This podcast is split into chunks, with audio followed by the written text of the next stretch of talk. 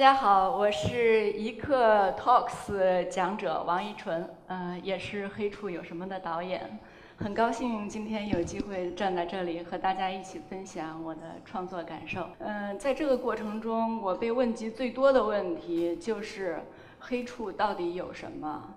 呃，为了就是每次简化每次的回答，我专门写了一个标准答案，方便每次背出来就可以了。我是这样写的：黑处有什么？有不变来处的花香，有蠢蠢欲动的情欲，有冷血杀手，有围观者的无知冷漠，但也有笨拙而善良的人。执拗地为你点亮一盏小小的灯，所以大家听完是不是觉得有点乱？确实，我们当初就是有人听说，哎呦，听说你在拍电影，你拍的是个什么电影啊？当时我也想给大家一个比较明确的回复，但是总结了以后，我是这么回答他们的：我说我拍的是一个彩色遮幅宽银幕。呃，青春校园不励志，家庭伦理惊悚悬疑破案片儿，听着更乱了是吧？其实简单来说呢，我就是想对九十年代呢有一个全面深入的回顾。呃，因为我对我们怎么长成今天这个样子的，我一直很想搞清楚。不是心理学家都说一个人成年以后是什么样，很大程度上取决于他童年和少年的经历嘛。所以我想趁那些记忆都还在，对他们做一个归纳和回顾。呃，就像鲁迅说的那个题目叫“纪为了忘却的纪念”，哎，然后这之后你就可以放心大胆的去忘了，反正也都写好了。因为这些年为了这个片子，我一直在收集各种资料。我的很多朋友都说说你一直都还活在九十年代初。我想了想，确实是我对我对那时候的记忆确实更深刻一些。看在座的很多人都很年轻。我想，也许那个时候很多人都还没有出生，包括我在写这个片子、写这个故事的时候，我也在某种程度上已经放弃了很多特别年轻的观众，因为我觉得有些情感可能是早都已经发生了变化，呃，对年轻的观众已经没有什么感染力了。但是让我惊喜的就是，在影片放映的之后。很多年轻的观众特别激动地过来跟我交流，说他们的成长也是这样的，就是里面包括老师和学生的沟通，包括呃这个小孩和家长的这个沟通，他们都非常的认同，呃这也对我来说是一个非常意外的惊喜，但是同时我觉得这也说明了我们我们文化中很多呃根深蒂固的东西不是一朝一夕能够改变的。我特别不认可，就是有些青春片儿对所谓九十年代的回顾，就里面的人都穿的那个很整齐的那个校服，然后那个要么就是长发飘飘、白裙飘飘那种。我不知道别人的青春，但是最起码我自己的青春不是那样的。即使有校服，也都是那种特别肥大、特别丑。特别不情愿穿的那种校服，能不穿就不穿。想白裙飘飘的时候也有，但那个裙子可能很劣质，而且只有那一件儿，所以必须得天天洗，然后洗了赶快挂上，除了祈求它赶快晾干，不耽误第二天穿。这是我对那个时候，我对九十年代初的一个记忆吧。所以我看了那些很气不平，我就觉得我要写一个，呃，态度比较老实的。真实的还原九十年代的这样的一个片子，所以就吭哧吭哧写了很多年。最早呢，就是从我爸是零二年去世，当时受的触动特别大，就下定决心对自己的成长做一个梳理，就开始写这个故事。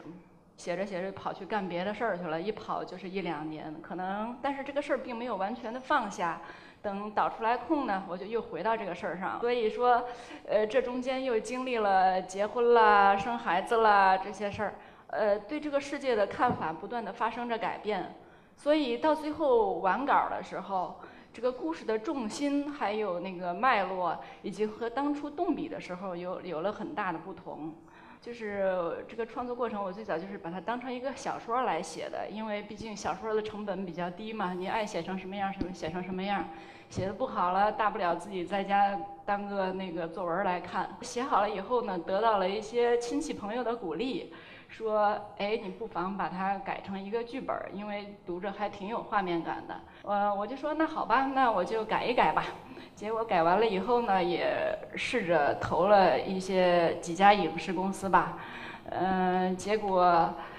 嗯，还真有一家感兴趣的。而且，呃，当时也是找了码了一个比较大牌的阵容吧，但是签合同的过程呢，我就非常的纠结，我嗯不愿意轻易的把这个故事卖掉，因为，呃，我自己觉得这个故事吧，并不是说有多好，而是说，它有很多我自己，呃，就是非常用心记录下来的成长的印记，轻易的把它交给另一个人来演绎。一个是我也不相信他能特别准确的把握到我想要的一些点，再一个我觉得有点太亏了，就是这个最扎实的这一部分工作我都已经做完了，结果这个后面这个捞好的事儿都都给别人了，所以有点不甘心，嗯，就动了自己拍的念头吧，嗯，然后我当然了也不是脑子一热就拍了。我也经过了反反复复的权衡，嗯，毕竟因为当时估算的这个片子也要花三百多万嘛，所以。对我来说也不是一个小数字，毕竟它有这个技术的门槛儿，有这个资金的门槛儿，毕竟它是一个产业嘛。所以说把很多呃有志青年就用这两个门槛儿给拒之门外了。呃，我我不妨花点钱把这个门槛打破，我自己试一下。当时我真实的想法就是这样的。呃，我直面了很多就是大家回忆中有意回避或就是有意选择遗忘的一些。不太美好的瞬间，比如说，我就记得那个时候老师老打学生，而且老爱骂学生。为什么现在的片子中没有一点涉及呢？这个对我们的成长难道没有任何影响吗？我们我记得那时候老师打学生，可不是简单的现在像现在推一下或者什么，然后那家长就开始跟学校闹个没完没了。那个时候是真的打，老师恨不得就是看功夫片儿学了那个降龙十八掌，学了什么什么什么什么少林无影腿什么那些，就是找一个学生练手，感觉就是，有时候那个学生可能并没有犯什么大错。就是那老师就可能生活中有诸多的不如意吧，我现在这么猜测的，然后就开始一顿暴啐，然后我我看他们打的时候，我心里都特别害怕，因为我胆子比较小，呃，那种杀鸡害猴的效果特对我来说特别明显，那种记忆特别深刻，然后我就有时候在想，这些当年挨过这样打的学生现在都在哪儿？他们的成长难道对？完全没有受那些事情的影响吗？我不太相信。也像影片中讲到的，呃，这个仅仅通过血型的鉴定就可以证证明这个人是凶手。这这一点呢，因为这个涉案嘛，所以当初这个影片过审的时候也要通过公安部的审查。不妨透露一点，这个审查的时候这一点呢，就非常的就是敏感。当时就是说这个。能不能让你过呢？可是事实上，在九十年代，他真的就是说通过血型鉴定就可以定一个人罪的。所以说，这个是一个不可否认的事实。所以最终这个还是过了。我觉得我还挺幸运的。那你试想一下，这个血型呢，它总共就只有 A、B、A、B、O 四个血型，就相当于我们考试的时候 A、B、C、D 四个选项。你想想，你蒙对的可能性有时候就是百分之二十五吧。如果你不小心就就是蒙对了，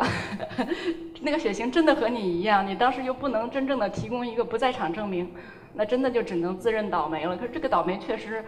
太大了一点儿，所以我想对这些事儿有一个交代。我觉得在我们现在高速发展的现在，有这些人这些事儿不应该这么轻易的被忘记。我也记得那个时候特别美好，但为什么你觉得特别美好呢？我觉得不是那个年代本身更美好，是因为那时候你年轻，还相信很多美好的东西。呃，然后心中还有很多美好的愿望，所以那个年代在你心中、心目中特别清晰、特别美好。包括我妈，她年轻的时候，那都饭都吃不饱，然后也谈不上什么民主的那个年代，但她就就就就觉得，哎呀，还是我们那个年轻的时候好，人多么单纯。我说你那个直面现实一下吧，你好好查查当时的资料吧，饭都吃不饱，你都饿得不行了。然后她还觉得啊，这个现在的歌都是什么歌呀？你看都是那个瞎叫唤，我们那个时候唱的《洪湖》。水浪打浪，我们的珊瑚颂，那才是歌。这现在叫什么歌呀？我说不是歌